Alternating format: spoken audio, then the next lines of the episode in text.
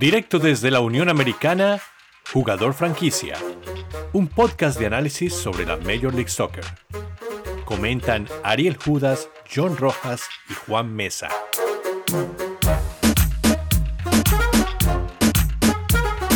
Hola, hola, ¿qué tal todos? De vuelta acá con su podcast estelar. Les habla Juan Mesa y estoy con Ariel Judas y John Rojas para hablar de la Major League Soccer, la liga que seguimos asiduamente. Ya llegamos a la tercera semana de la liga. con menos chicharitomanía, Ariel. Eh, porque en esta jornada el show se lo están robando los, se lo robaron los juveniles. Y parece que es como la tendencia a seguir por el resto de la temporada, ¿no, Ari? Hola Juan, sí, es saludable que jugadores muy jóvenes en algunos casos estén teniendo todos los reflectores encima y sobre el Galaxy yo creo que pasó lo que era lógico que pasara, ¿no? Llegas a la, a la estación de Seattle, el peaje de Seattle Sounders y, y ahí cuesta, hay que dejar medio coche para pasar ese peaje y es en definitiva lo que le pasó a, al Galaxy. No, nada, nada dramático, nada del otro mundo, pero es lógico que terminaran sufriendo mucho ante un equipo muy ordenado, muy táctico y muy vivo como es Seattle Sounders. Sí, John, mm, con esto de los, de los juveniles, eh, nosotros tres, pues, eh, por fuera, antes de grabar, comentábamos mucho que son muy técnicos estos chicos, ¿no? O sea, este Cowell de, San José Earthquakes, que brilló en el 4-1 sobre DC United, eh, con muy buena técnica para definir, ¿no? Para, para pasar. Luego está otra vez Kaden Clark con otro golazo, ¿sí? estos chicos es, es, otro nivel, es como cuando hablábamos de MLS 3.0, pues obviamente hablábamos, no sé, del fenómeno Atlanta y eso, pero MLS 3.0 eh, es eh, jóvenes muy bien fundamentados, John. Sí, hola Juan, hola Ariel, hola para todos los que nos escuchan, con el gran saludo. Ahora, si quieren, ah, hacemos un comentario del tema del Galaxy. Pero sí, es, es, es una MLS de academias. Es el hecho, el factor de tener academias, de tener gente preparada, que le dedique tiempo a los chicos, a fundamentarlos, eh, a, que puedan aprender y a trabajar eso desde, desde, jovencitos. Y por eso los estamos viendo debutar jovencitos. O sea, es muy distinto a, a los chicos que crecieron jugando club, jugando town, fueron a la universidad y entonces de escogidos de la universidad y llegaron a ser profesionales, pero con, con muchas deficiencias, con ciertas deficiencias. Estos chicos, ¿no? Estos chicos han tenido un proceso de formación bastante intenso. Sí, no, simplemente habla, habla muy bien de, del trabajo que se viene desarrollando, por eso es que se están yendo a Europa, pero también están poblando, o sea, están poblando a la, a la liga y, a las, y a las otras divisiones, ¿no? A la USL Championship y a la USL O sea, están poblando a la liga, al, fútbol estadounidense eh, norteamericano, pues, para incluir a los equipos canadienses. Eh, y sí, jugadores muy competitivos. Y esa es la otra cosa, que, que además hacen a sus equipos mejores. Sí, o sea. sí. Sí, porque un, un, un que Towell no, es un jugador fuera de lo, normal, de lo ordinario. Eh, no lo encontrás en cualquier equipo, o sea, son jugadores que si los tuvieras que ir a fichar a Sudamérica o a Europa o a Centroamérica, te costarían un par de millones al menos, con lo cual son, es muy bueno que aparezcan estos chicos y, y brillen de esa manera y tengan el respaldo de los equipos y demás. Eh, hoy Kate Cadwell, hoy lunes, fue elegido el jugador de la semana de, de de la, de la jornada 3. Y antes del partido de este fin de semana, Almeida habló muy bien de él como, como nuevo valor de San José, como jugador que evidentemente tiene mucho potencial, que hablan de, él le habla a Cowell de que tiene que ir a Europa en algún momento para, para afianzar su carrera y llegar más lejos con su carrera y demás.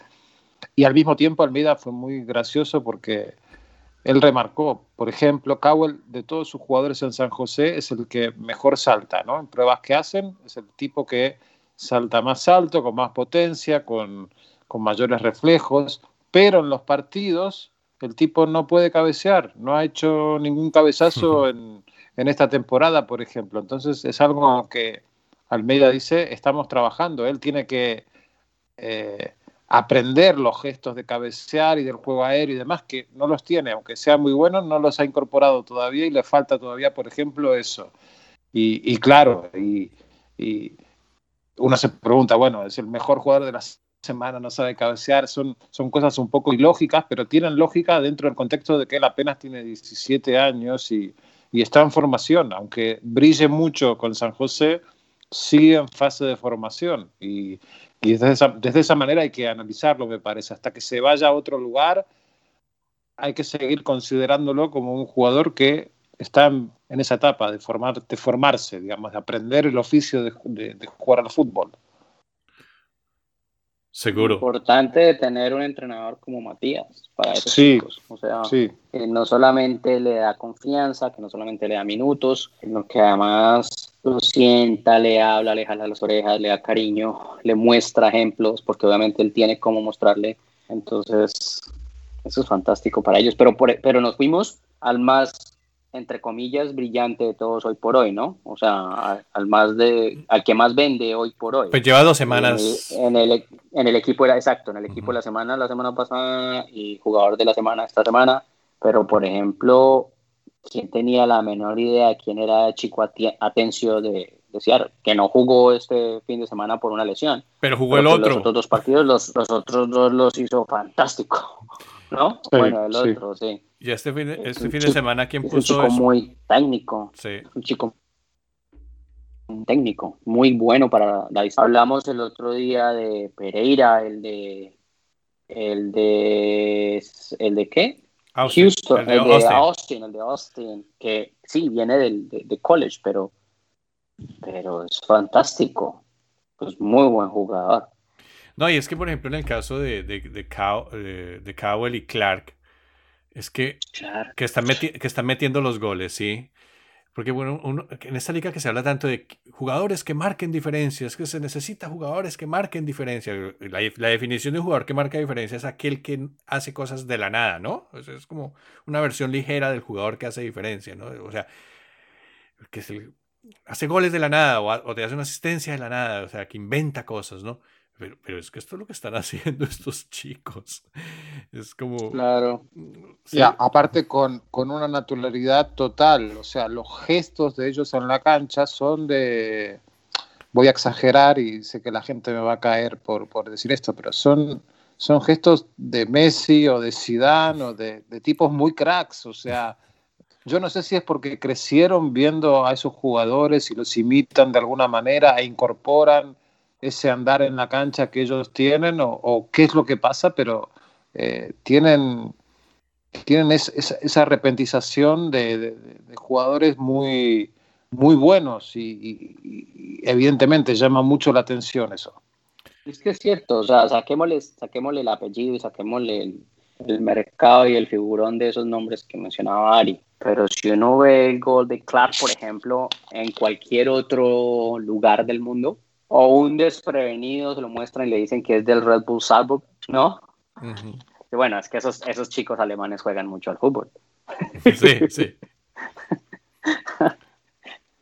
Qué bien trabaja el Leipzig. Se va a entretener mucho Jesse Marsh con ese jugador. bueno, sí, eso evidentemente parece que va a pasar, pero bueno. Quería complementar lo que mencionaba John. Y bueno, muchachos. Gracias, además, gracias por la corrección, ¿no? Porque era Leipzig y no Salzburg el alemán. Pero sí, o sea, pero es que, por ejemplo, si, mencionas al, Salzburg, este muchacho Aronson en, en, el Salzburg está haciendo lo mismo que estaba haciendo. Se lo adueñó. sí, claro. exacto, lo mismo que hacía en Filadelfia. Es el dueño. Sí. Hay que, hay que esperar si Jesse Mart se lo pide, para, se lo quiere llevar a Alemania. ¿No? ¿A quién se lleva primero? Sí. Sí, porque es que ya, o sea, el, muchacho está jugando, mete goles en finales. Sí, la liga austríaca sabemos que es de otro, de otro nivel, más bajo, incluso pues, la MLS puede ser mejor, pero pues el equipo, ese equipo es competitivo, ¿no? Y el tipo es titular en ese equipo. Eh, bueno, muchachos, ya dejemos a los niños dormir. Em, sí, eso es lo otro, no pueden ni manejar. Bueno, saliéndonos de temas, antes de hablar un poco de, la jornada, que ya mencionamos un poco lo que pasó con Galaxy Seattle, pero antes de eso, eh, esta semana, partidos de vuelta de cuartos de final de la Liga de Campeones de la CONCACAF, eh, dos series mm, abiertas y dos series un poco ya con, con ventaja, ¿no? Entonces hablamos que eh, Filadelfia con con una lección de contragolpe, le ganó 3-0 a Atlanta en Atlanta. Recibirá a Atlanta entonces. La, recibe sin el Brujo Martínez, que anda supremamente revolucionado. Eh, y, pero Atlanta llega sin barco. Sin barco, sin dam, que bueno, sirve para las carreras, pero igual es uno menos. No sabemos de Licha. Yo no tengo claro, Ari, no sé si pudiste saber. Eh, yo creo que no ha regresado. No, creo que no, creo que no. creo, que, no, creo que no. Entonces, básicamente hay, hay, hay, unas bajas muy importantes en términos de peso específico y sobre todo para ese, esa tarea, ¿no? De empujar los goles. Pero yo, eso es una serie que por lo que es Heinze, con Barco no la daría del todo muerta. Está cada vez más dura, pero la gran baja para mí es Barco, porque ha venido jugando mm. fantástico esta temporada. Pero Marcelino Moreno puede volver a jugar por el centro, John. De acuerdo. Entonces eso, es una, eso puede ser eh, una buena noticia para Atlanta. Sí, es que el problema no ha estado con ellos, no ha estado ni en la estructura, ni en, ni en la consecución de opciones. El problema ha sido la terminación. Sí, no, porque Joseph todavía eh, pues está todavía en proceso de tomar forma. no se puede, no se le puede pedir mucho. Sí, y luego pues este fin de semana jugó en, su, en el torneo, jugó fue con Cubo Torres y bueno, pues ya sabemos que en este podcast como no hemos hablado del Cubo, hace como, hablábamos del Cubo Torres hace como tres o cuatro temporadas. Eh, no de la, con, de la mejor manera. Em, pero bueno, eh, Filadelfia, pues simplemente la baja de Brujo, pues que es, que es sensible, porque pues es el hombre de la marca. Sí, es muy importante, sí. Pero uh, hay que ver que Filadelfia, como Filadelfia tampoco puede andar especulando con el resultado, ¿sí? En el sentido de que sí, son tres goles, pero es que si, si sales más, si sales dormido, si sales eh, mal parado al terreno de juego y, y, Atlanta sale muy motivado por, por una remontada. Eh, o sea, no se te haga raro que en los 20 minutos pueda estar perdiendo 2-0, ¿sí? Y que todo tu plan de contragolpear se vaya al, piso. Entonces, para Filadelfia no es tampoco, o sea, no es como para especular con el tema. Tienen que salir a jugar. Y la otra es... Dímelo, Ariel. No, no, que que seguro no, no vale la especulación para, para Filadelfia. Creo que no lo, no lo, saben hacer además, o sea que correrían riesgos si, si deciden especular con este partido. Atlanta es un equipo que no está en su mejor versión, obviamente, es una versión diferente que todavía se está asentando y, y le pueden hacer daño, obviamente, pero tomarlo a la ligera sería un error porque es un equipo Atlanta que lo tiene complicado, pero no imposible, y se van a aferrar a eso. Heinz es un entrenador que busca ese tipo de partidos, de motivar. No sé cómo funcionará eso ahora mismo en el plantel de Atlanta o en este estado tan temprano de la, de la temporada, pero no descartemos que pase. O sea, es, es un tipo un poco loco y es capaz de hacer estas cosas. O sea que no debería extrañarnos que,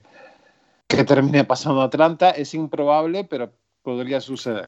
En la Champions League Estamos en la misma página. Estamos en la misma página, Juan. dame un segundo porque cinco minutos, cinco minutos del partido, un gol de Atlanta y empiezan a temblar en Filadelfia. Claro. Hemos visto eso en la Champions League Europea, ¿no? Hemos visto un equipo ganando 3-0 el, primer- el partido de día y luego un partido que te- el otro termina 4-0 a favor del otro. Sí, el gran problema para Atlanta es de quién van a venir, de, De- dónde van a venir los goles, ¿De ¿no? dónde viene ese 4-0? Hmm. Sí, ese es el problema. O el 3, o sea, es que, es Ir que a lo- penales, que sí. lo ponga en penaltis, Mm. eh, que lo ponga en penaltis ya es un desastre para, Para Filadelfia. Filadelfia. Sí. Bueno, la otra serie es que también está medio resuelta. Es la de Cruz Azul Toronto. Cruz Azul ganó en, en Tampa, fue que se jugó ese partido 3 a 1. Eh, van al Azteca. Mm, Cruz Azul que está haciendo un buen torneo doméstico. Toronto que apenas O está sea, ganando. que sea, o, o sea que ya no hay cruz azuleadas. Puede haber una cruz azuleada. Esas existen, ¿no? Esas existen. O sea, a lo mejor ese es el discurso de motivación de Chris Armas. No, no, no, no. Se lo preguntaron hoy directamente. Incluso él, en medio de lo que pudo, lo, la dijo, porque no, eh, el, el periodista obviamente no le iba a decir a él Cruz Azuliar, porque, pues, Sí. primero en inglés, como se la dice, y segundo, me imagino que él entendería que era difícil que cogiera el mensaje de Chris Armas, pero le habló de un curse y tal, o sea, de una maldición y no sé qué, y, y Chris Armas le entendió perfectamente el mensaje. Y le dijo, sí, sí, nosotros sabemos que existe la cruz azuleada, pero no nos podemos poner a pensar en eso, porque obviamente dejamos de hacer nuestro, nuestro trabajo. Bien, Pero- buena respuesta. Sí, total. Pero yo, ¿saben qué? Yo ese es un partido que lo veo, que termina 5-1 para Cruz Azul, o que Toronto se lo pone al borde de, de volteárselo. Pero con Toronto también están preocupaciones, porque Ariel y John, es que. O sea, bueno, Soteldo no va a jugar, ¿no? No, no, no, no. Pozuelo. Pozuelo sigue afuera. Tampoco. Y es que eso, Sí. eso sí lo siente mucho. A Vinga sí regresa. Mavinga regresa. Bueno, eso le ayuda en la defensa. Mm, No, y en el ataque también. mm. Bueno, pero eh, luego sí vienen las dos series más abiertas, ¿no? Columbus que empató 2-2 con Monterrey.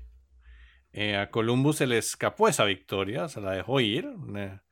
Se la robaron, dijo por un pestañeo en el último minuto.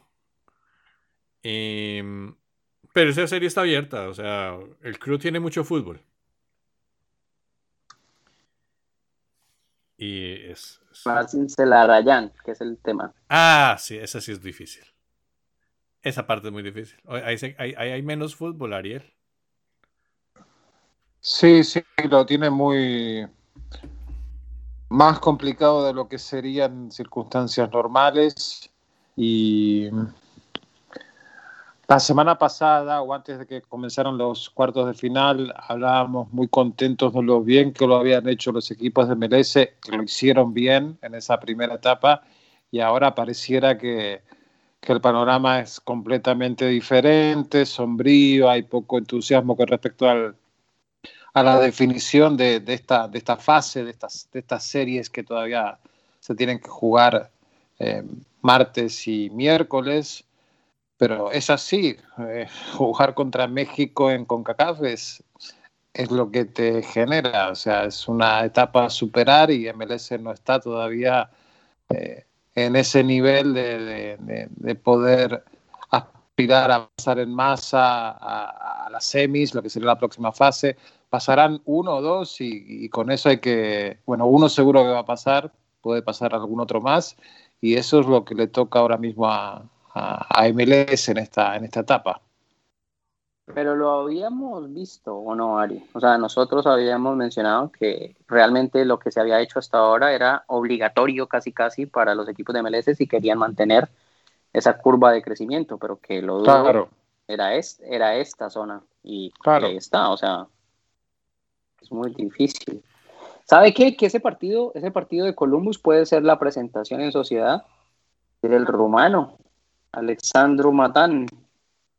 Jugó en el partido de ida No, de cuartos 10 minutos, Sí, 15 un minutos, una cosa sí. así, sí. Pero sí, claro, pero me refiero en presentación de sociedad porque se haga dueño del equipo, ¿no? Ah, A- sí, al no claro. que él venga y, y de un golpe, y como no lo conoce casi nadie, el tipo saca a Columbus Club adelante y entonces todo el mundo va a decir, el crack que trajeron. Mm. Es muy buen jugador. Monterrey pondría todo porque se especulaba de que si Monterrey el fin de semana no se, met- se caía en el repechaje que tienen en, en México, eh, pero al final no cayó, entonces Monterrey no va a jugar tres partidos en 10 días. Entre semana, Sí, sí. Entonces ya se salvaron de esa eh, los de Rayados. Eh. Y luego la otra serie que también está abierta, y a mí, en parte por lo que me, porque me gustó mucho como Portland planteó su segundo tiempo, el 1-1 con el América, ¿no? Y, porque América fue más, y fue mejor, fue mejor que Portland en el primer, en el primer tiempo, no digamos que pues lo arrolló, le pasó por encima, nada de eso, pues. Pero sí fue el equipo más, digamos, eficiente, el equipo que, digamos, manejó el partido. Pero en el segundo tiempo, Portland le puso mucho amor propio, mucho corazón y, consiguió el empate merecidamente. Y creo que eso es un envío anímico para ir a plantarse allá a, a- al Azteca, ¿no? Pero además, Ari, Juan, es, un, es una impronta de Portland. O sea, Portland en los partidos claves, bajo Giovanni Savarese, normalmente no es el equipo más brillante, pero es el equipo que sale adelante. ¿No? Sí, es verdad, es verdad, es verdad. Eh, igual, no olvidemos que es el América y que, Ah, sí. o sea que la, proyección es, es, es, honestamente, es pesimista. O sea, lo raro sería que Portland consiguiera la, la clasificación en el Azteca, sería buenísimo, pero también sería raro. Algún día va a pasar, hay que ver si es este año hay que esperar más años o más ediciones de la Liga de Campeones para, para ver que eso pase. Lo que no me gustaría es que, bueno, como, como suele pasar, ¿no? Eh, caen los equipos de MLS, vuelven los comentarios horribles sobre el nivel de la liga, los jugadores y demás, y volvemos a comenzar. Es como el día de la marmota esto y, y es una dinámica que no que creo que se debería terminar. No se va a terminar, pero, pero bueno, nos va a tocar Sí, comernos un poco que no eso. ¿no? pase, claro, hasta que no pase una, no, quizás ilógica, histórica, en la que, no sé, Portland saque a la América, Columbus saque a Monterrey, y entonces ahí, bueno, más o menos, pero, pero sí, la verdad es que al final del día, pero además, es que voy de pero en pero, porque, porque Portland lo puede usar a su favor, el obligado es América, punto. Sí, claro. Sí, total. Y Monterrey también. También, Mm. sí, de acuerdo. Sí, sí, sí. Y Cruz Azul. Y Cruz Azul, Cruz Azul tiene que liquidar la Ellos son serie. los Ujú. obligados. Ellos son los obligados. Es Sí. lo normal. Se agrandan como suelen agrandarse y mm, terminan, te podría terminar en escándalo el asunto. Eh, bueno. Eh, Que a los- propósito, los dos partidos se juegan en la Azteca, ¿no? El de Cruz Sí. Azul Toronto y el de América Portland. Uy, o sea que a- a, a unos les toca la cancha tocada. Sí, a América Portland le toca el miércoles después del martes Cruz Azul Toronto. Uy, durísimo con la cancha tocada. Pero bueno, es, es el La est- cancha es muy buena. esa cancha es muy buena. La cancha de Sí. Pelé y Diego. Eh, bueno, eh, volviendo ya a la jornada, ¿no? A lo que, lo que vimos este fin de semana y lo que se nos viene. Bueno, eh, empecemos. Eh, ustedes me levantan la mano, me interrumpen cuando quieran mencionar alguito- algo sobre alguno de los partidos, ¿no? Red Bull le ganó 2-0 al Chicago Fire, ya mencionamos un poco lo de la magia de Clark. Eh, el Fire un poco apagado. ¿no? Problemática la situación. ¿Cómo son los datos ahí, eh, eh, John? ¿Ocho partidos sin ganar? Ah, sí, yo había revisado, correcto. Tiene ocho partidos o nueve, yo lo puse en Twitter, sí, ocho, ocho, ocho partidos seguidos sin ganar, partidos de MLS. Y sumas el final de la temporada 2020 y, y este, y arranque esta. Sí, Eso es un montón de partidos sí, sin ganar. sí, sí, sí. O sea, Alarma, alarma en, Chicago. Bueno. Y lo... peor es que por ratos no juega mal, juega bien por ratos, pero no es constante, no es... Pero este, este sábado jugó mal. Sobre todo este segundo tiempo lo borraron, lo borraron, no, no dio guerra. Y mm, bueno, Real Salt Lake le ganó 3-1 a Sporting Ariel, el equipo sensación de la temporada, el Real, ¿no? Otro, dos, partidos, dos victorias. Esta la consigue en casa, eh, con un, la segunda en casa, con un eh, Rubio Rubin eh, inspirado. este jugador además se va para Guatemala, va a jugar con Guatemala, Ariel. Sí, sí una de esas figuras tal vez este, inesperadas, no esperada, más que inesperada, no esperada de, MLS, que termina siendo un muy buen arranque de temporada. Viene del equipo de Landon Donovan en USL, ya lo habíamos mencionado en, algún programa anterior, y está cumpliendo. Exacto, y está cumpliendo bien. Eh, dos goles, eh, el planteo de Salt Lake es, creo yo, bastante diferente al de años anteriores. Vemos un equipo más ofensivo, con ganas, que se atreve, algo que no era demasiado frecuente en, en, Real Salt Lake y, se disfruta. Al mismo tiempo, los hinchas de los seguidores de Sporting KC se están preguntando qué pasa, ¿no? O sea, el equipo no, no termina de, de rodar o de rodar de la manera que, uno espera de un, de un equipo de Peter Bemis, ¿no? Muy, no sé, muy, muy poco consistente y eso me llama, me llama la atención. Recién comienza esto, hay tiempo para rearmarse, rehacerse, reordenar, pero ahí hay algo que no está funcionando, evidentemente, en estas primeras semanas. Sí, le ganaron a Red Bulls y luego empate en casa. Sí. Empate en casa y ahora este 3-1. No jugó el defensa ese que me gustó, el francés. Eh, que trajeron y se llevaron tres, o sea que todavía, las, todavía sigue el, dolor de cabeza de Bermúdez en la, en, la, en, la, pareja de centrales. Anotó gol Alan Pulido. Buen gol. Sí, y eso, eso es bueno, ¿no? Porque estaba un poco el equipo a la espera de, la reacción de Pulido. Finalmente Pulido fue titular, jugó buena parte del encuentro, marca el primer gol. Eso es bueno. O sea, ahí eh, hay, objetivos cumplidos en, esa reaparición de Pulido a lo largo de las últimas jornadas. Pero el funcionamiento del resto del equipo está como esperando que, pasen otras cosas, ¿no? Está como recalculando. Bien.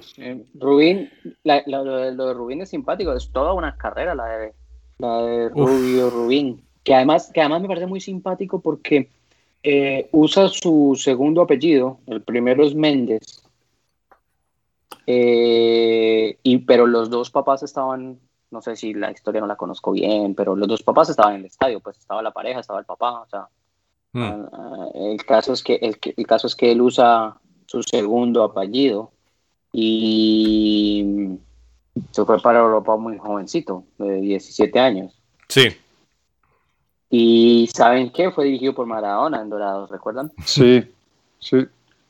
Tiene que hacer el cambio si sí va a jugar con Guatemala, que yo no he escuchado oficialmente nada, es decir, he escuchado los rumores de prensa guatemaltecos, pero no nada de, oficial de él, ni mucho menos, eh, porque él jugó el Mundial Sub-20 con Estados Unidos.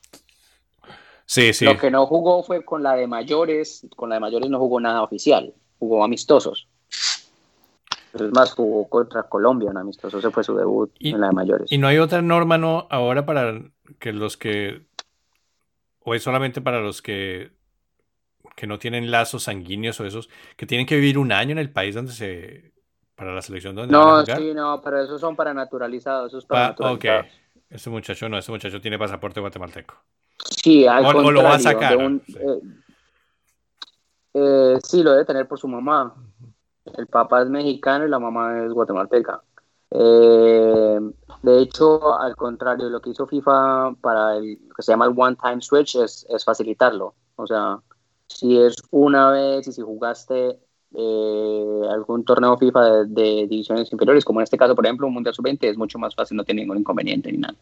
Solamente presentar la solicitud y ya está. Ya. El hecho es que por ahí leí que sí, que el técnico de la selección de Guatemala anda llamando un poco de muchachos en Estados Unidos. Pues no está mal. Sí, no está bien, es lo que está haciendo. Yo no sé, no sé si en esta generación ya tenga cupo. Tiene 25 años, no, no es para nada tampoco mayor. Pero pues, pero esta generación está, muy fuerte, ¿no? Para mm. encontrar un cupo. Entonces, y obviamente México menos. Pues si quiere jugar por Guatemala tampoco está mal. Sí, no, y pues se pueden meter en una Copa Oro y pasarla bien, pasarla bien. Disfrutar el fútbol internacional. Sí. Y Real Saley estará a la espera de la confirmación de la transferencia del argentino Jonathan Menéndez de Independiente, ¿no? Independiente, sí. Sí, eso está casi listo ya. parece que el cambio de cultura en Utah tiene, eh, da buenos frutos por ahora. Y, no olvidemos que ahora mismo el club, uno, está en venta, dos, está administrado por MLS, con lo cual eh, hay que pensar que ciertas decisiones que se están dando en el plantel, en cuanto a incorporación de jugadores y demás, tienen cierta incidencia de, parte de MLS, ¿no? O sea, eh, hay scouting de MLS permanentemente y evidentemente ese equipo lo está aprovechando. O sea, hay material que la liga ya tiene analizado en cuanto a jugadores y demás y que evidentemente lo están, lo están aprovechando para, ayudar justamente a, a ahora en este momento. Es que claro, es que es la diferencia en cuando eh, la diferencia cuando tienes que cerrar un equipo, como pasó con Chivas USA, que fue, no, hagamos el peor equipo posible y lo ponemos ahí a jugar. No, no es cierto. No es cierto. No es cierto. Yo tengo que sacar la mano ahí por Wilmer Cabrera porque no, es cierto. Pues. A Wilmer no, no, no, porque a Wilmer Cabrera le dijeron en la mitad de la temporada que el equipo se iba a cerrar. O sea, el, equipo no se armó para acabarlo. ¿Y me explico? Ah, ya, ya, sí. Buena corrección. La decisión se tomó en medio de la temporada. Y a él, y a él se lo mencionaron en la mitad de temporada. Y él dice que uno de sus grandes retos fue encarar a esos jugadores y decirles, tenemos que jugar el resto de la temporada y no nos podemos regalar, pero este equipo ya acaba. Y varios jugadores de esos terminaron bien, ¿no? Marky Delgado y... Sí, terminaron... McManaman. Sí, no, pues ¿qué? terminaron, terminaron metidos en el, en el combo. Bueno, John, tú acepto la corrección completamente. Me estaba yendo por, por donde no tenía que irme. Bueno, eh, Columbus, eh, Montreal y Columbus 0-0. Columbus con nómina mixta. Y mm, luego tuvimos un Houston 1, eh, LAFC 1, goles consecutivos, ¿no? O LAFC anotó y luego le respondió Houston con un gol de Patcher. Mm, sí el candidato de Juan está ahí pagando dividendos. Sí. Y el es fácil atribuir eh, este caminar un poco dubitativo del AFC a la falta de vela, pero que el equipo no defienda del todo bien no es falta de vela o no es la ausencia de vela, no hay como hay más cosas aparte de la ausencia de vela y obviamente él en la cancha disimula con su calidad y con su visión de juego, además, tapa muchas cosas que ahora que él no está y no sabemos si vuelve el domingo o hará falta más tiempo para que regrese, se notan un poco más, ¿no? Y eso lo pone un poco nervioso a, Bradley. Ha sido muy insistente Bradley en las últimas conferencias de prensa diciendo que no sabe por qué se están lesionando tanto sus jugadores, que no tiene una explicación lógica para eso. Eh, no sé, lo noto un poco más, este, lo noto un poco más eh, abierto a no buscar excusas, es realidad lo que le, lo que le pasa, las lesiones son verdaderas y, es algo de mala suerte de parte de la IFC, pero hasta ahora era como impenetrable Bob Bradley con esas cosas. No está Vela, no importa, traemos a otro que juega bien. Y creo que ahora está como no sé cómo definirlo, pero un poco sí esperanzado de que Vela pueda volver y, al menos usarlo algunos minutos y, y o reconstruir el, equipo en base a la presencia de, de, la figura más importante. Sí, aparte yo creo que también hay algo en la cabeza actualmente. Sí. O sea, dense cuenta de esa secuencia. Ellos hacen el gol con Cody Bear. La jugada va a revisión de VAR. Entonces se demora en reiniciar. Va a VAR, se confirma y, se convalida la acción y entonces es gol. Se saca de la mitad y les empatan. Mm. o sea, ¿me entiendes? Es, es absurdo. Mm. Esas, esas, cosas son de, son de concentración, eso no puede ser de otra cosa. Y, ah, o sea, con todo el respeto también del AFC y, del grupo y Bob lo que pueda tener también de, de, mano en ello, pero creo que estamos muy cerca de empezar a tener que hablar del scouting del AFC, porque es que nos quedamos con el brillo, obviamente, de Atuesta y de Rossi, ¿cierto? Rossi que volvió a jugar. Pero, Rossi volvió este fin de semana, sí. Y obviamente Mark Anthony Kay, que venía de USL y toda la cosa. Pero la verdad es que si nos ponemos a revisar, Marco Farfán no está funcionando muy bien, que digamos. Diego Palacios todavía no cuaja. O poco, muy poquito, ¿no? Y eso estamos hablando de, de hoy, ¿cierto? Pacho Ginela es internacional y sigue en el banco. Sí. ¿No? Eh, Cifuentes, tampoco mayor cosa. Sigamos para atrás. el otro, Rodríguez, no logró hacer mayor cosa. Se fue porque se quería ir, pero no porque hubiera despertado el gran interés por todas sus actuaciones. Y, no sé cómo está su eh, situación en España, porque cambió el entrenador de la Almería. No, ni siquiera cambiando, Ari. Con el entrenador con el que él fue no jugó tampoco. Claro, no está jugando. No, no juega, no juega, juega minuticos. Eh, el portugués, ¿te acuerdan? Uy. Sí. O sea, ya son demasiados números, ¿no? Y, y es temporada de finalización de contrato en varios jugadores de, de la UFC, con lo cual... El mismo Vela. Eh, exacto, Vela, tú estás, ya con esos dos tienes este, un problema grande. ya, sí, a tú estás ya acordó la renovación. Pero Vela todavía están trabajando en eso. Ahora, a acordó la renovación, pero a tú se va a ir. Eso está clarísimo. Y Rossi, cuando le llegue una buena, se va a ir.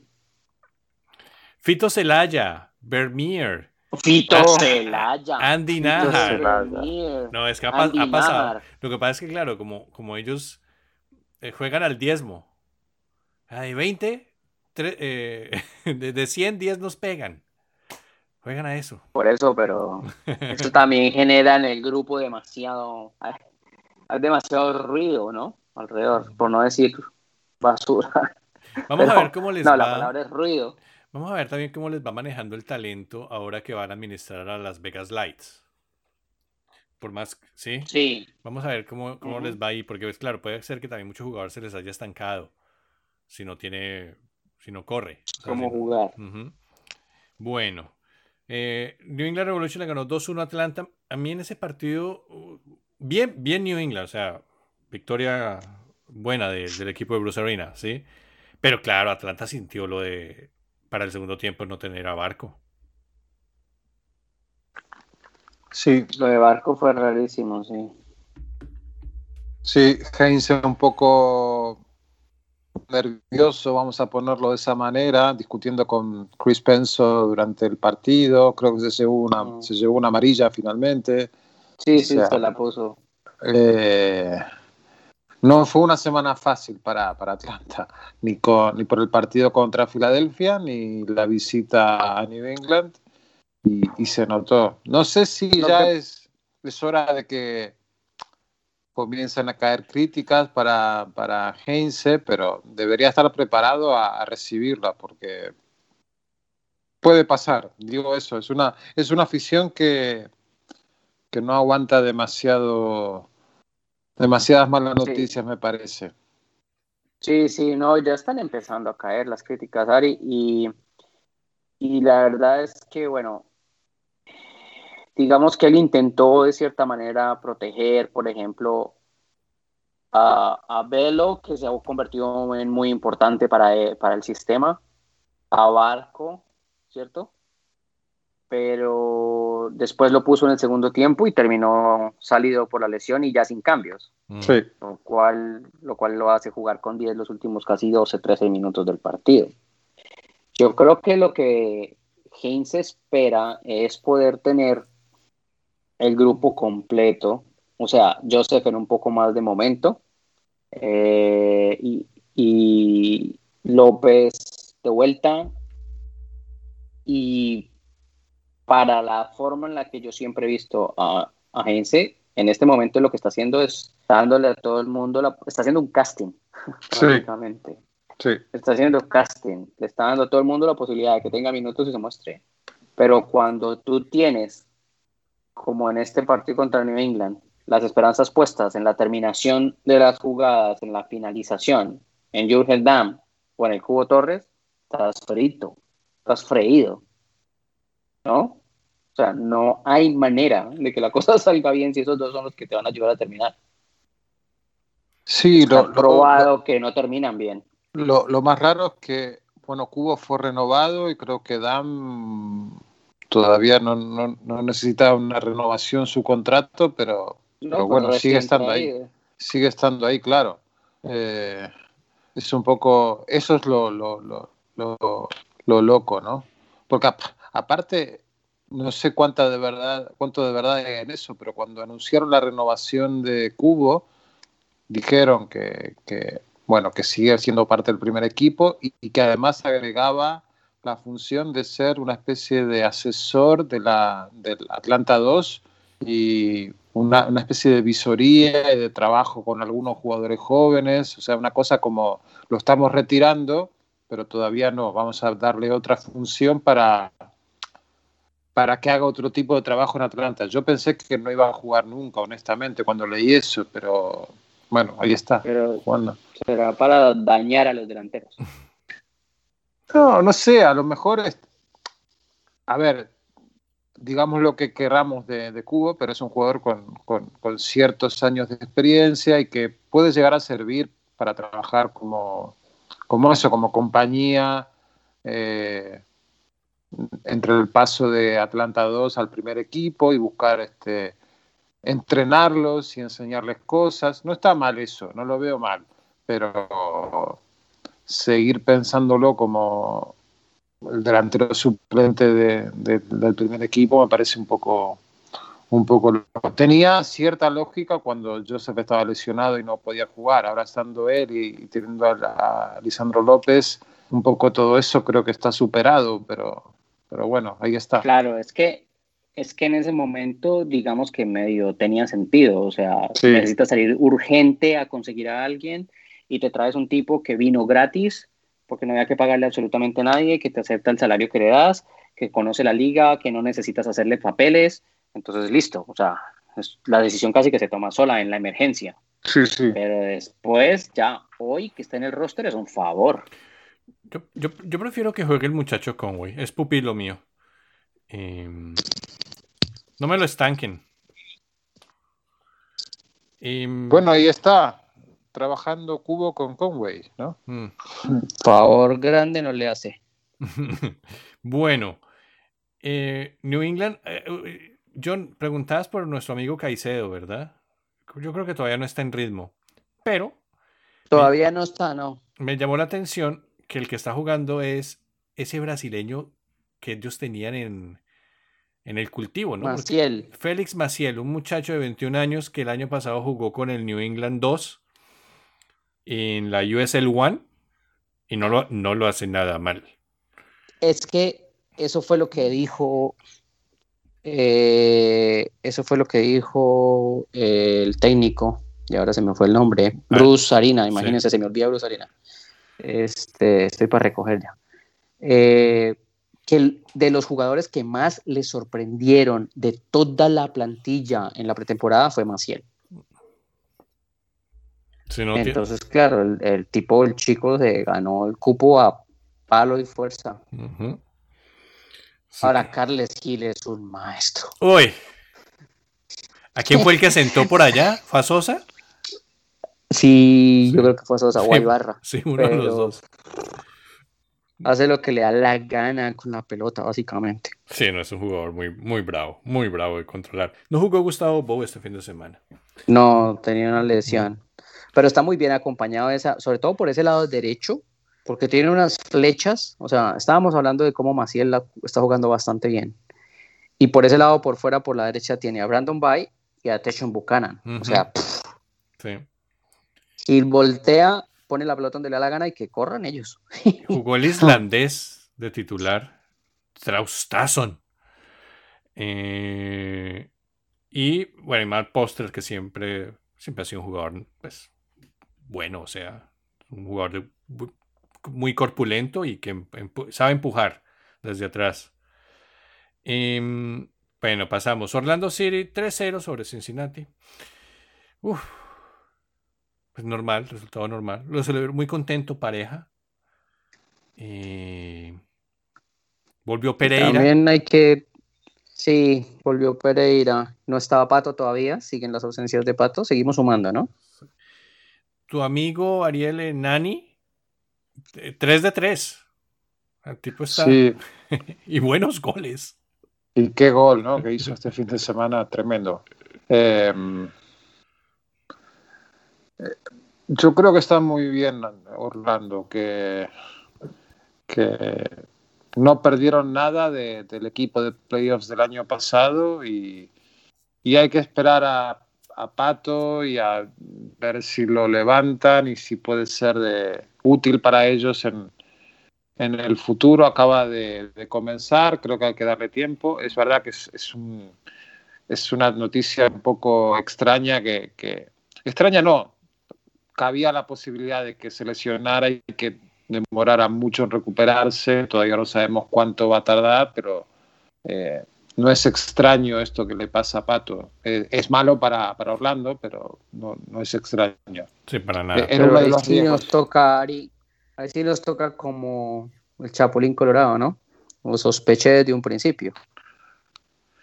Y era una posibilidad de, comienzo de temporada y ahora verlo ya en los hechos es un poco, imagino que, que, duele un poco para la gente de, Orlando. Pero hay tiempo, hay tiempo, todavía podría regresar y, ser una pieza importante. Lo que queda claro es que no va a ser un jugador de veintipico de partidos, ¿no? Va a ser un jugador de a lo mejor 15 partidos mm. completos y jugar minutos en otros partidos, o sea, lo veo en esa, en esa posición de, de, que necesita ser administrado mucho sus minutos y, su rendimiento en la cancha. Yo creo que al final del día lo que el cuerpo técnico hace es no contar con él. O sea, no estar esperanzado, no fundamentar nada en él, sino simplemente cuando está, está, se usa como herramienta y ya está. Bueno, nos movemos. Philadelphia Union. Philadelphia volvió a perder en casa 2-0 contra New York City esta vez. Una tarjeta roja horrible del Brujo Martínez. Eh, los equipos, no sé, Philadelphia perdió, Portland perdió, Columbus empató, Atlanta perdió. Los equipos de Conca Champions eh, esta jornada, más bueno, Columbus creo que se puede sentir, dar por, por bien servido con, con el, con el empate, ¿no? Eh, pero sí, Filadelfia muy desconectado, más allá de la roja, es desconectadísimo. Buen partido de New York City. Eh, golazo de Rabona de, de Tati Castellanos. Que está celebrando como si se fuera a quedar. Es el. que se va a quedar, es que se va a quedar. El gran misterio de lo que quiere decir Tati Castellanos con sus gestos. Un poco comenzamos en, esa, en esa etapa. Ese no es bobo, ese es un tipo muy inteligente. No, él se va, él se va a quedar y lo que está haciendo es alimentando por derecha y por izquierda. él se va a ganar es un gran aumento de sueldo. Es correcto, a eso juega. Eso es lo que él busca. Lo que pasa es que en Palmeiras no saben, pero Palmeiras él lo está usando a Palmeiras para eso. Esa es mi, esa, es mi sensación. y, eso es, y eso es lo que inteligentemente habría que hacer. Y Palmeiras puede también estar, puede que Palmeiras sea parte, socio del juego para, para, para, tener ahí a la, a la, hinchada entretenida y decir, no, pues es que no lo pudimos traer. Hicimos el esfuerzo, muchachos, pero bueno, ahí vamos. eh, pero bien, New York. Venga, yo, pero yo, yo, iba, yo iba a cortar rápido el tema de, de, lo de los equipos de Gaucacafi y, y, el fin de semana, porque a Portland hay que darle la derecha en que básicamente jugó con el T, 2 Sí, sí, claro.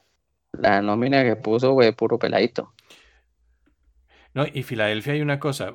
Eh, Cory Burke desentonando mucho en la, en la, ofensiva. Si no es, si no es Civilco y Santos, no es Filadelfia. Y, mm, bueno, por ahora no siente la ausencia de Alexander Ring New York City me parece.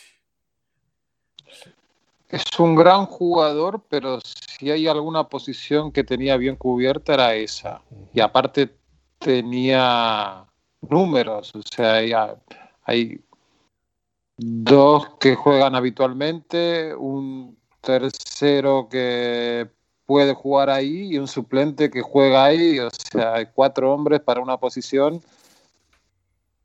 está cubierto, digamos. Ahora, yo Más allá de que... Cosa. Sí, dale. Porque es que usted me, les voy a abrir la ventana para que me den si quieren. Trajo uno que puede ser mejor que Alex Sí. Morales. Alfredo Morales puede ser, Alfredo Morales es mejor que Alex Ring en muchas cosas. Sí, puede ser, sí. Sí, no, no. Alfredo Morales es muy buen jugador. Pero además no solo lo buen jugador, sino la presencia, las, la, autoridad que, que, demuestra sin nada, sin gestos raros, sin discusiones, sin nada. Con su, con su parado, con su cuerpo, con sus movimientos. Tipo muy bueno. O sea, ese es un volante que cualquier equipo quisiera. Refuerzo de lujo. Además venía muy bien en Alemania. Es que fue, es un refuerzo de lujo. El tipo bien pudiera seguir. Eh, hubiera podido seguir allá. No, refuerzo de lujo. Eh, bueno, pasamos. Dallas despertó. Escucharon a jugador franquicia 4-1. Bueno, sí, yo mencionó, mencionó lo que pasó con Timbers.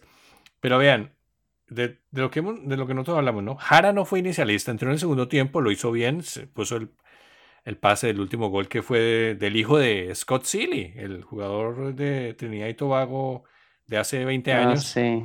Sí. Eh, Dante Sealy. Eh, así, Dallas ya tiene entonces el hijo de David Ferreira, el hijo de, Dante, de, Scott Sealy. Bueno, ahí va, ahí va. La guardería funciona en Dallas. Eh, buen gol de, del colombiano. Lo recluta, lo recluta desde el jardín. Sí. Eh, buen gol de, eh, de Jader Obrián. Obrián, sí. sí muy buen gol de, de Jader Obrián en una descolgada. Ricardo te anotó gol. Eh, bien. es que Ricardo te anotó gol, pero es que además volvió a jugar de titular. Mm. No había jugado de titular. El titular fue Ricardo, en la delantera fue Ricardo Pepi, que era algo que medio se me estaba pidiendo. El español Martínez, bueno, sí, John, tienes razón. Mm, mm.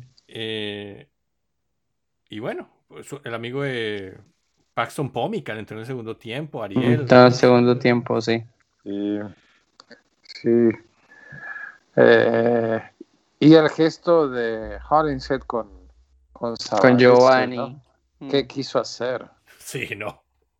Sí, bueno, Giovanni le tiró la pelota como lanzándosela para apresurarlo a que jugara y obviamente le cayó cerca como al brazo y tal y este entonces decidió hacerlo así cosas que pasan, ¿no? Cosas del fútbol, pero bueno, chistosa en todo caso. Lo simpático es como Giovanni ni siquiera pestañó. No, sí, no, ni se movió, fue como, no, sí. Este cabezoncito que está pensando. Luego, Austin le ganó a Minnesota en su visita a Minnesota. Minnesota, tres partidos perdidos. Y... Minnesota está embriagando de vino sin soda, les cuento. Y gol de Diego Fagundes.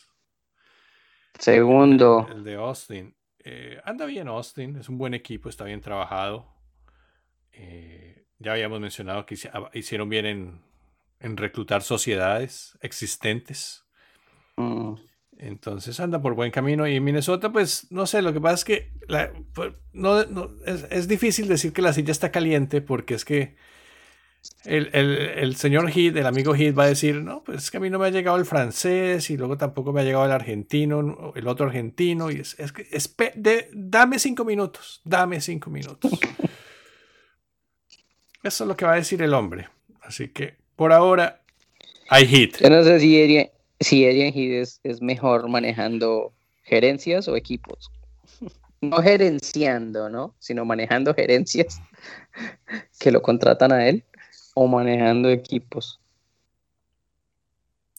Una situación curiosa es que después de la polémica del, de que David Ochoa lanzó una pelota a la tribuna de Minnesota hacia el wall de Minnesota, ese fin de semana Bebelo Reynoso le metió un pelotazo. Bueno, la, o sea, él remató al ah, arco y la pelota golpeó a un aficionado. Fue sin querer. En la cara, esto sí le dio en la cara. Fue, fue sin querer, pero fue curioso que un, ocho días después pero esto pasara fue dentro de la jugada. Sí, no, claro. Ni modo. Así de bien le pegó Reynoso. No, le pegó. Apuntó muy bien. Y en, y en ya se volvió. Ya, David Ochoa siempre le va a tirar una pelota a los aficionados del Real. Firmada por el equipo, sí. Bueno, y luego vimos el show de. Ese mismo sábado vimos el show de Kay Cowell, ¿no? Eh, el 4-1 al DC United, que es un hospital. Pobre DC United con tantas bajas. ¿Cuántos años llevan en ese problema? Pero me encantó la declaración de Lozada, Ariel. Uf, eso es, la, es, el, punto interesante de este partido. Aquí, se cambian las cosas que no se hicieron por 10 años. Claro. Oh, claro. Bárbaro. Muy buena. Como decían, como decían los abuelos, o la ley se cumple o la milicia se acaba. Es que es, es, eh, es una gran frase. Yo lo que mi duda es o está en cuánto tiempo le van a dar para, para intentar cumplirla o para... Eh, o sea, yo veo a DC United sin opciones. No digo sin opciones de, hacerlo bien en la temporada, sino que eh, un poco que, quemó las velas, ¿no? DC United. ¿Es esto o nada? ¿Es un cambio profundo como el que propone este entrenador? O, volver a lo que duró 10 años y que no les dio demasiado resultado. Eh, y es complicado eso, porque es un viaje emocional, un entrenador con el que la afición se identifica, con o sea, lo que ya sabemos ¿no? de, lo que fue DC United durante 10 años, pero eh, es valiente lo de que está haciendo el equipo, ¿no? Es un cambio tan, tan, tan, tan profundo y tan visceral que, que al menos a mí me salen, me, dan ganas de que le vayan bien las cosas. Ojalá las cosas, los resultados lleguen y comiencen a, obtener buenos puntos y, y, las cosas se calmen un poco más. Vivieron un fin de año pasado con, con tantos sobresaltos y con tanto incertidumbre. Eh, comenzar este de esa misma manera sería una pena, pero, pero bueno, yo creo que tienen que, intentar aguantarlo lo máximo posible. Han habido también muchos cambios en la directiva del club, no solo ha sido el entrenador, sino que ha llegado gente nueva para, para administrar el club y son demasiadas cosas en muy poco tiempo y hay que ver cómo, cómo lo toleran, cómo lo aguantan y cómo lo digieren. A mí sí me llama muchísimo la atención, o sea, el tipo me parece interesante, eh, me parece que tiene conceptos, eh, o, por lo menos que se ha empezado a soltar conceptos, o mejor, que está dispuesto a dar conceptos cuando se los piden. O sea, si al tipo le tiran preguntas de manzanas, pues él lanza manzanas, él no hay ningún problema, él, él tira frases de cajón si le preguntan cosas de cajón. Pero si vas a los conceptos, el tipo no tiene problema en soltarlos. Y eso me parece interesante. Eh, me, me, parece que en medio de que de, las bajas que tiene, que son 10, 11, no ha hecho malos partidos a pesar de los resultados, ha hecho cosas interesantes, ha mantenido el equipo peleando, etcétera. Porque al final este con San José es el más claro y el más en, juego y en, cierta manera y en, en goles. Pero, pero ha sido competitivo el equipo, digamos, a pesar de las bajas. Lo que sí me parece muy extraño es el tema de, de que sea él. O sea, es que, no es un, entrenador recorrido y un entrenador con chapa para venir a hacer semejantes tipos de cambios. No estoy diciendo que él no los pueda hacer, sino que a un jugador al que le vas a mostrar semejantes tipos de cambios, sobre todo cambios tan radicales, y a la misma vez no le dices, es que hay que hacer estos cambios porque el hombre que trajimos es ta, ta, ta, ta, ta, ta, ta, ta, ta, ¿me entiendes? Entonces ahí la cosa eh, no sé, no sé, tiene su dualidad, pero, pero es interesantísimo, ojalá le vaya bien, porque me parece que es interesante. a mí me llamó la atención es porque es como básicamente la, traducción de su declaración es que acá no hay cultura. No, pues ¿cómo? Yo me encontré, acá no hay cultura, por eso es que él dice, acá, en 10 años no acá, no, acá no hay cultura. No solo eso, Juan, es que antes de decir eso que ustedes mencionaban de, de, de los 10 años, el tipo dice, yo desde que llegué les dije, estos jugadores estaban todos fuera de forma. Estuvieron en unas vacaciones absolutamente largas y no había nadie a cargo de las vacaciones. Nadie sabía qué hacía esta gente. O sea, le disparó a la organización con todo también. Claro. Al que sea el director deportivo, muy mal. Eh, y, y, no, y está bien. Por el lado, para movernos, muchachos, porque si no se nos alarga todo esto. Em, San José bien. Eh, Chofis metió un gol, un poquito ayudado de Chris Sides, pero metió gol, Chofis. Eh, Carlos Fierro está jugando. Mm. Está jugando todo San José bastante bien. Jackson Jewell. Mira, yo que pensaba que a Remedy le iba a costar el ida y vuelta, y ahí va. No, pues tiene sentado a Judson. Bueno, Judson le toca tomar forma, pero, pero, pero ya tiene recambio San José. O sea, si, si, si, a alguno le pasa algo, sanción por amarillas, expulsión, está el otro. Claro, mira que no jugó López, el, el peruano, y jugó Paul Marie ahí. Y jugó, y lo que es el reclutamiento local, ¿no? Eh, Tanner Bison, de, sí. Eh, ese era de jugador de Stanford, que queda ahí al lado. Entonces, jugó defensa central. Eh, no, o sea, están pasando cosas buenas en San José. La gente tiene derecho a estar contenta, ilusionada y muy bien hecho lo que hicieron en el estadio de poner el puente este. Mm. Porque así ya uno no, ya la gente puede además caminar tranquila, pero también luego festejar a los jugadores al final del partido. Es que antes uno estaba caminando y, no sé, iba al baño o recogía la comida y quedaba paralizado porque los jugadores tenían que pasar. El pasillo. tenían que hacer un pasillo. Entonces ahora con el puentecito pues es mucho mejor. Muy bien, muy bien.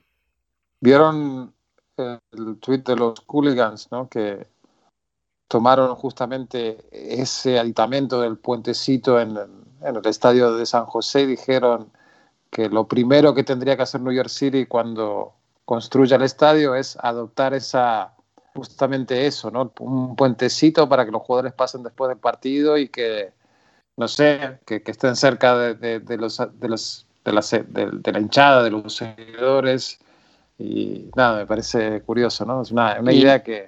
Es una idea hasta, hasta linda. Si haces ese puentecito con la estructura similar al puente de Brooklyn o al, Manhattan Beach, al puente de Manhattan, pues queda lindo, ¿no? sí. Muy representativo. Al Macombs Bridge. Macombs. Esa estructura de acero horrible. Ah, lo pasé muchas veces, porque era la manera en que... Todas las veces. Era la manera en que... Yo vivía ahí al lado, entonces me tocaba cruzar el puente para ir al Bronx. Para llegar al estadio, Bueno. Eh, el domingo Nashville 0-0 con Inter Miami.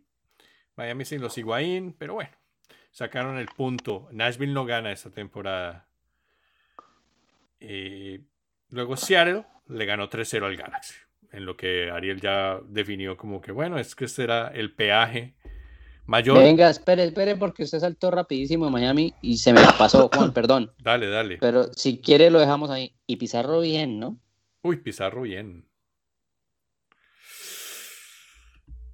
Sí, ¿no? Poco protagonismo de Pizarro. En un partido que tenía que serlo. Jus- Mm, Justificado la, la falta de juego de Pizarro. mm, digo, la transmisión lo justificó diciendo que es un jugador que se pasó una semana o varios días en México esperando su green card. sí, Eh, es cierto. pero- Es cierto eso. Pero no es la primera vez que juega esto. Claro. Y si ese tipo no se echa el equipo al hombro cuando no están los otros dos, entonces cuando se lo piden. Y, con, y después del escándalo de los DPs. No, según la transmisión hay que darle las gracias a Pizarro. sí. Bueno. Bastante bueno, shock, bueno, bueno, bueno, entre comillas, Shawcross, ¿no? Jugó, le puso ganas al menos. Sí. ¿no? Bastante destacado. Pues era un partido Este fue, el que, complicado. este pues. fue el que volvió del retiro, ¿no? Sí. Sí, Aunque estaba a punto de. Ya. Sí, Pero, sí, pero, sí. no, pero sí, o sea, hay que destacar eso, porque pues el tipo fue y cumplió. O sea, el tipo. eh, Cádiz no pudo. eh, lideró la defensa. eh, luego le pusieron a, a Zapón y a Valle y tampoco. o sea, el tipo es grandísimo, es gigante. Parece Johnny Bravo. Eh, bueno, Seattle le ganó 3-0, gol- dos goles de Raúl Ruiz Díaz, otro de Brad Smith. Eh, esta vez, miren, curioso, eh, lo, que, eh, lo que sí es un equipo con, con un plan específico, ¿no? O sea, lo que Seattle le fue con tres defensas, ¿no, John? sí. Con, Sí, entonces, sí, con tres centrales. que- y- y- o sea, sin pensar en lo que le había pasado a Red Bulls. Red Bull sacó en el primer tiempo tres defensas, luego tuvo que corregir, porque ninguno de Sí, los lo- defensas pudo ver a, a Chicharito. E- Esta vez sí había un plan. Sí, lo que pasa es que Seattle viene trabajando en esa idea de jugar con tres defensas centrales. e Incluso incrustó ahí a Tolu, no Tolo. eh, Que a mí la verdad no me... Este, este partido fue el mejor partido que yo le he visto, redondo, digamos, porque el tipo tiene cosas muy buenas. Pero a mí me parecía que la construcción desde atrás con Nojutolo iba a ser muy complicada porque no me parece que sea un tipo muy hábil con la pelota al pie, es un tipo muy hábil al espacio.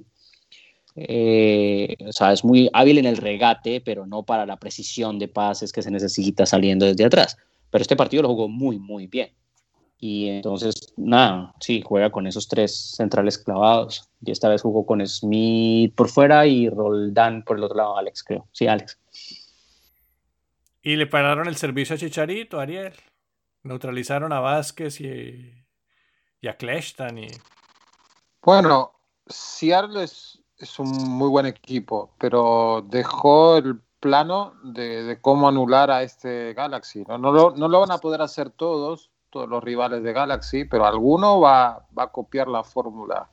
Eh, con lo cual imagino que Galaxy irá variando, buscará otras formas. Lo que le funcionó muy bien los dos primeros partidos, tal vez no sea lo, la opción más recurrente, ¿no? Buscar otras opciones y, e irme echando, ¿no? Eh, No, Ari. que- ¿Por qué? Todo lo, todo lo contrario.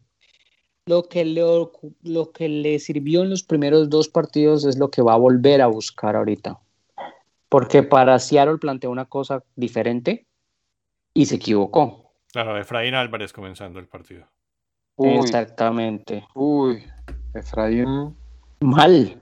muy mal, O sea, sin, Muy sin mal. ninguna pena, sin ningún recado, hay que decirlo. Mal. muy mal. Mm. Mal, mal. pero además de mal, era la esperanza de que esta prueba funcionara con él ahí. ¿Sí?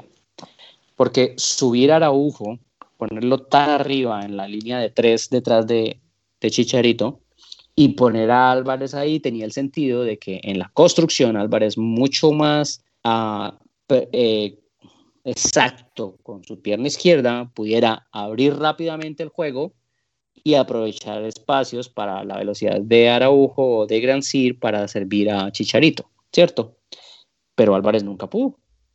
Y entonces, como Álvarez nunca pudo, Jonathan Dos Santos tuvo que repartirse a siete manos para hacer Sí. el trabajo que, que de principio se sabía Álvarez no iba a hacer, porque Álvarez no le quita una pelota a un niño de cinco años, porque Álvarez no corre a nadie, o sea, sí, el tipo corre, pero, pero no es un tipo que sirva para la presión, para la presión intensa.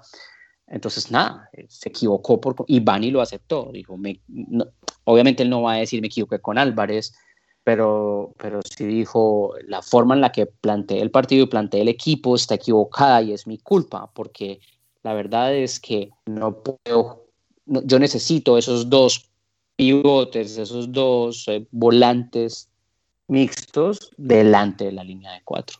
Entonces ahí está el gran error. Y ese fue el error ante, ante un equipo sólido como ninguno, como el Seattle Sounders. Y, y, aparte numéricamente a, a, a, Efraín se le corta el espacio, ¿no? Porque cuando llegue Cabral, no por, no por ser jugadores sí, de posiciones similares, Cabral y Grancier no van a salir del equipo, no. salvo lesión, no van a salir. No, no, no. Mm. No van a salir. No, además yo lo tengo clarísimo ya a esta altura del partido. El día que Bunny quiera jugar con alguien ahí acompañando a Dos Santos que sea mejor con los pies, va a usar a Sacha Cleston. O a Leggett, que también ha jugado ahí en esa posición. Sí, pues a Leggett lo quieren un poco más arriba, pero porque, ¿me entiendes? Y puede ser incluso un recambio para Víctor Vázquez, que, ojo, Víctor Vázquez salió con un dolor mm.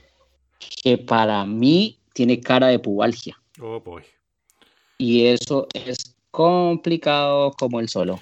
Ojalá que no, pero lo que yo vi eh, tiene mucha cara de fútbol. El, el, joven Saldaña me gustó en los dos primeros partidos. Obviamente le de falta. Acuerdo. Obviamente le falta, sí, pero, sí. pero es bueno. Eso puede acompañar a Jonathan.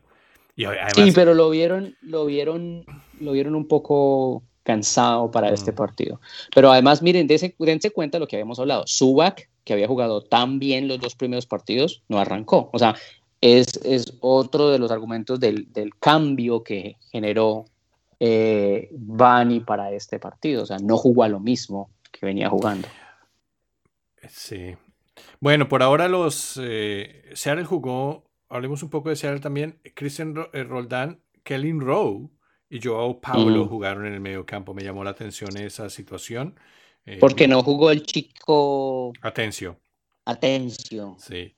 Y luego en el segundo... lugar de que ocupó Rowe, ¿no? Sí, y luego, en, y luego, en el segundo tiempo puso a Dani Leiva, que es otro de las promesas de ellos. Ajá. Buen jugador Ajá. también. Sí. Se, se, animó y le pegó al arco. Jimmy Medranda volvió a jugar, volvió a descolgar. No, ya había tenido, un, tuvo unos minutos, ¿no? Antes. No. ¿Fueron los primeros de la temporada? Sí. Primeros minutos sí, no y primera descolgada. Sí. Ese tipo es una bala. Ese tipo eh, saludable le va a dar muchísimo a Seattle Sanders. Pues es un tipo muy bueno con la pelota en los pies, es un tipo muy veloz, es un tipo técnico, es un tipo que puede jugar de lateral eh, izquierdo, de volante por izquierda, de carrilero, mm. pero necesita estar saludable, es lo fundamental. Bueno, muchachos, entonces ya bueno, cerremos nuestro programa de hoy. Vamos a repasar la fecha. Entonces ya saben, el martes hay partidos, el martes y miércoles se juega con CACAF. Liga de Campeones. Eh, ah, perdón, me estaba olvidando de Colorado. Whitecaps, algo por decir de Colorado. Ganó Colorado, se recuperó Colorado. Muy buen Un golazo de, de, Diego Rubio. De Rubio ¿no? Sí, sí, sí, sí, lindo. No sí. lo para nadie, nadie, nadie. Pongan el arquero que quieran, no lo para. Sí. Eh... Es en serio, es que lo peló los dos palos para entrar. Sí. Y Vancouver, pues, mucha lucha, pero es que Vancouver es un equipo muy curioso. Eh, pero creo que este Caicedo les va a funcionar. Creo que mm. Caicedo es un jugador bueno para esta liga. Ese Caicedo eh, tiene buenos movimientos. Sí, es rapidito. Mm. Es... Yo, lo que pasa es que no se cuesta mucho con, con Dos Santos, ¿no? Uh -huh. Como que le cuesta mucho eh, encajar. A mí todavía Cavalini no me entra. Ah, no, pero el tipo la empuja, John, el tipo saca. No, no, es un tanque, es un toro, le... pero es que como que... No y no se esconde, John. El tipo tampoco mm. se esconde. El tipo dice, vean, yo necesito, muchachos, tenemos que atacar. Entonces yo me vengo acá, recojo desde atrás, utilizando... Pero claro, al, al hacer eso, y, y, que el técnico le deje hacer eso, pues hay indisciplina. ¿Por qué? Porque es que Cavallini tiene que estar esa, en el área. Entonces yo, yo vi varias jugadas, vi varias jugadas en donde él venía a recoger, abría la banda, Pero como es un tipo tan pesado, cuando llegaba al centro ya no había Cavallini. Entonces por allá las pelotas no, no, no había. O sea, el centro, todos terminaron perdidos porque Cavallini nunca estuvo con los dos centrales peleando un cabezazo. Porque es que ya estaba muy atrás. Entonces el, técnico también tiene que... La disciplina empieza por el técnico. Sí, de acuerdo. Mm, sí, porque tú no puedes dejar que un tipo pues venga acá a, entender que se Slatan. ¿no? Cuando es tu goleador estrella, o sea, si es tu goleador y, y, además con el cuerpo que tiene, bueno. Bueno, Y teniendo gente que le da servicios. Exacto. puede dar servicios por todo lado, o sea, tanto los laterales como los eh, extremos le tiran servicios. Y los, los otros, el Baldísimo y el, el Raposo, esos también la, ponen allá. Así que. Sí. Bueno, entonces el viernes, Real Salt Lake San José pues Miren qué bonito partido tenemos para el comienzo de la cuarta semana. Se le acaba la racha Real Salt Lake, ¿sí o qué? Vamos a ver, deja ver, es un buen partido por ah, ahora. Pero no es en San José. No, es, en San José es donde ellos son muy fuertes.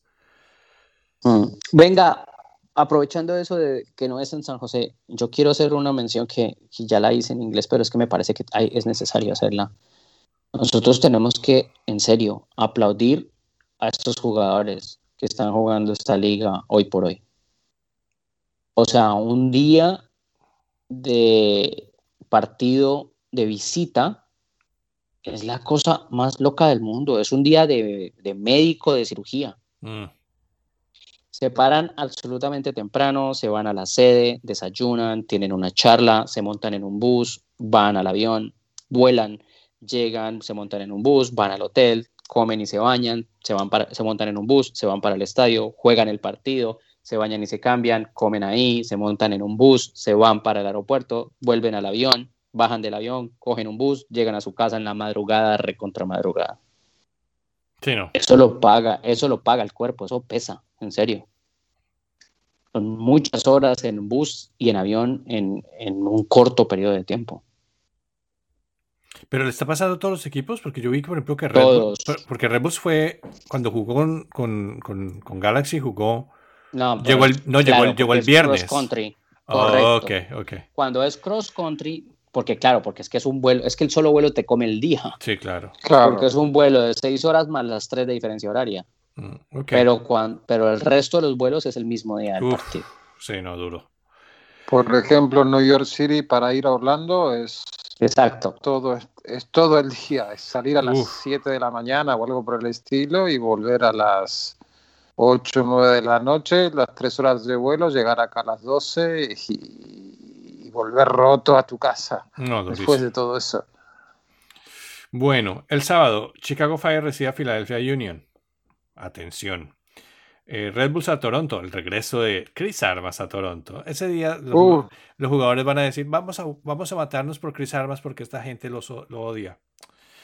Eh, Se fregaron porque es el debut de Soteldo. Es el debut de Soteldo. Columbus Crew DC United Nashville New England Revolution, Vancouver Whitecaps en Montreal, Dallas Dynamo. Buen partido Dallas Dynamo. El capitán. ¿Capitán? ¿O ya no existe el capitán? Yo no sé si todavía tienen el, el, cañón. Digo, existe, existirá, pero, pero no sé si ya se lo sigan jugando. Eh, Orlando contra New York City, buen partido.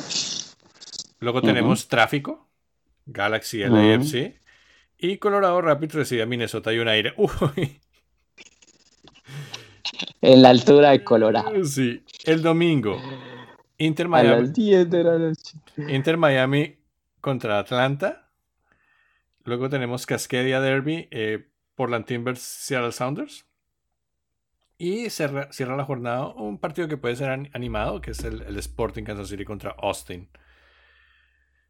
Así que bueno, John, Ariel, muchas gracias. Gracias, Juan.